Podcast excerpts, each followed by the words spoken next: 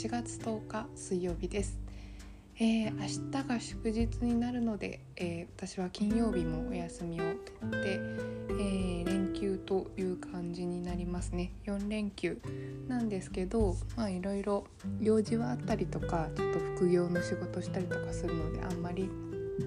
変わらないかなっていう感じもするんですけど、まあ、若干ね心に余裕があるかなっていう感じもするのでえーと、新しいこととか楽しいことやれたらいいなっていうふうに思うし、うんと、8月もなんかまだ暑いけど多分来週再来週になってくるとなんかこう夏も終わりだなっていう雰囲気になってくると思うので、まあ、それまでにちょっと夏っぽいことを一つやれたらいいかなというふうに思います。えー、っとですね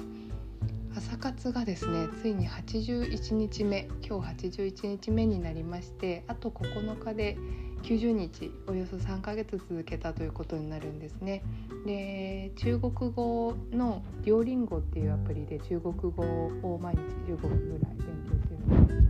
けどそれも67日目とかちょっとで、えーとうん、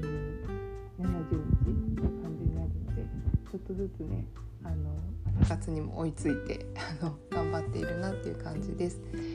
で私は8月21日にちょっとね背伸びしてあの HSK の3級中国語のね検定の3級を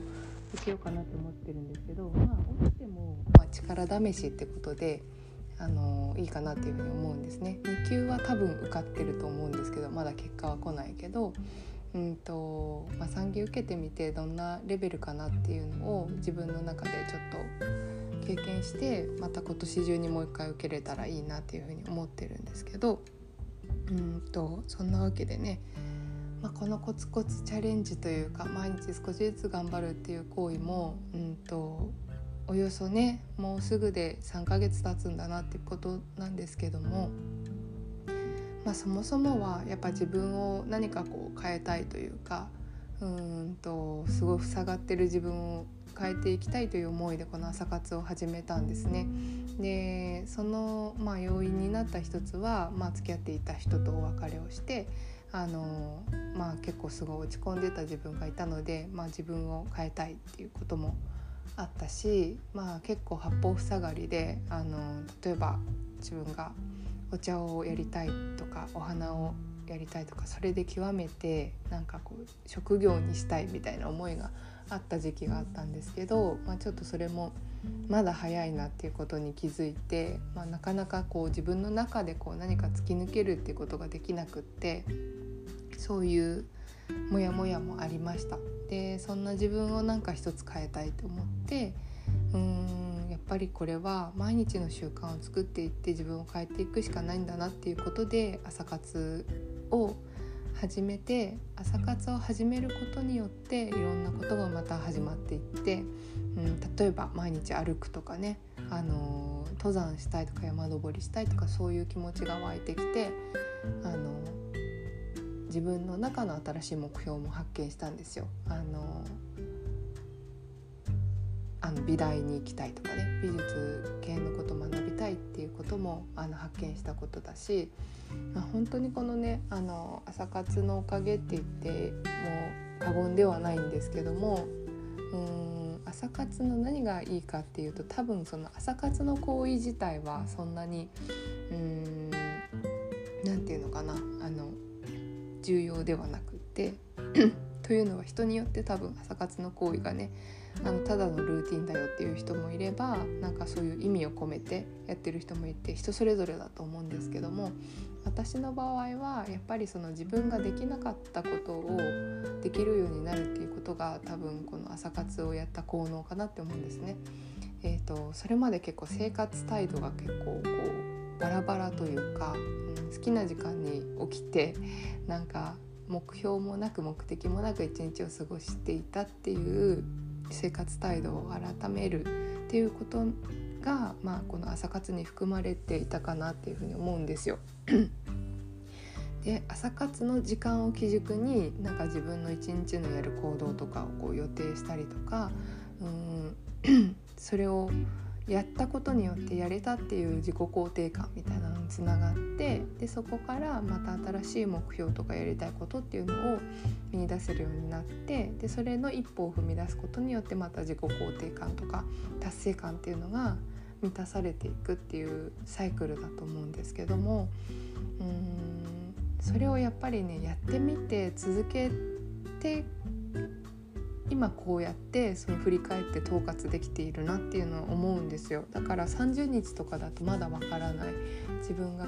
変わっていけてるのかっていうことにちょっとまだ不安があったりとか。うんまだまだその朝活始める前のモヤモヤに自分が引きずられていたりとかしたなっていうふうに思うんですけども。うんともうすぐ3ヶ月ってことで今の時点の気持ちをまあ整理してみるとうーん朝活をすることにそんなになんか苦はなくなってきた。起きれないとかもないし起きれるようになってきたしなんか本当にルーティンの一つになってきたしなんか始めたばかりのねなんかそわそわ感とかもないし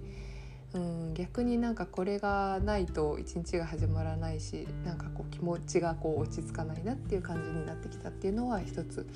発見。ですね。であとなんかいい意味でこう欲が湧いてきたというかもっと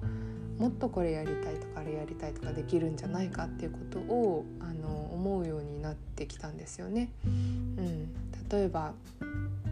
あの美大に行きたいとかそういうことも含めるとあのもっとあの働いてお金貯めなきゃいけないなって思うしあとその美大で何か作るってなった時にこの部屋だと狭いから、まあ、来年の更新の時にはやっぱり引っ越したいなって思う。でその引っ越すために引っ越し先の場所を見つけるためにこうその場所に出向いてみようかなっていうふうにも思うしいろいろなんか物件を巡ったりその地域の住みやすそうな場所を探したいなっていうふうに思うことも含めてあの結構自分の中のあのいい意味で欲が湧いてきたっていうことはすごくいいなっていうふうに思います。でそれとあとやっぱ登山をしたいっていうことと登山をしたいっていう目標を持つことで毎日体を動かしたいっていうふうに思って動けているしさらになんかその登山をするっていうことに結構前向きになるとなんかこう持ち物を見直すようになっていらないものとかを捨てて登山グッズをあの迎え入れられる準備をした方がいいなって思うんですね。なんか今部屋がもう全然狭いので狭いし収納もクローゼット1個しかないのであの多分これ以上物を増やすと置く場所がないので減らしていくしかないんですよね。で減らすためにはなんか何がやっぱり必要で何が必要じゃなかったっていうこともあの整理していかなきゃいけないしでやっぱ家計のバランスとかもやっぱ見た方がいいなって思うんですよ。また買うってなると家計バランスで買うとか始めるってあのお金がかかることなのでそれを見た方がいいなっていうことになってで私はもう本当に今日はソフトバンクの解約をしようと思っていて、えー、と本当にね使えないというかねあのただの無駄な箱のために毎日6,000ぐらい払ってる。毎月6,000ぐらい払ってるのが本当に無駄だなって思うのでそれを削減しようって今日は思っています。はい。そんな感じでやっぱり朝活をするとね自分の生活が変わっていくしうんなんかできてなかったこととこれからできそうなことっていうのが明確になっていくなっていうふうに思うし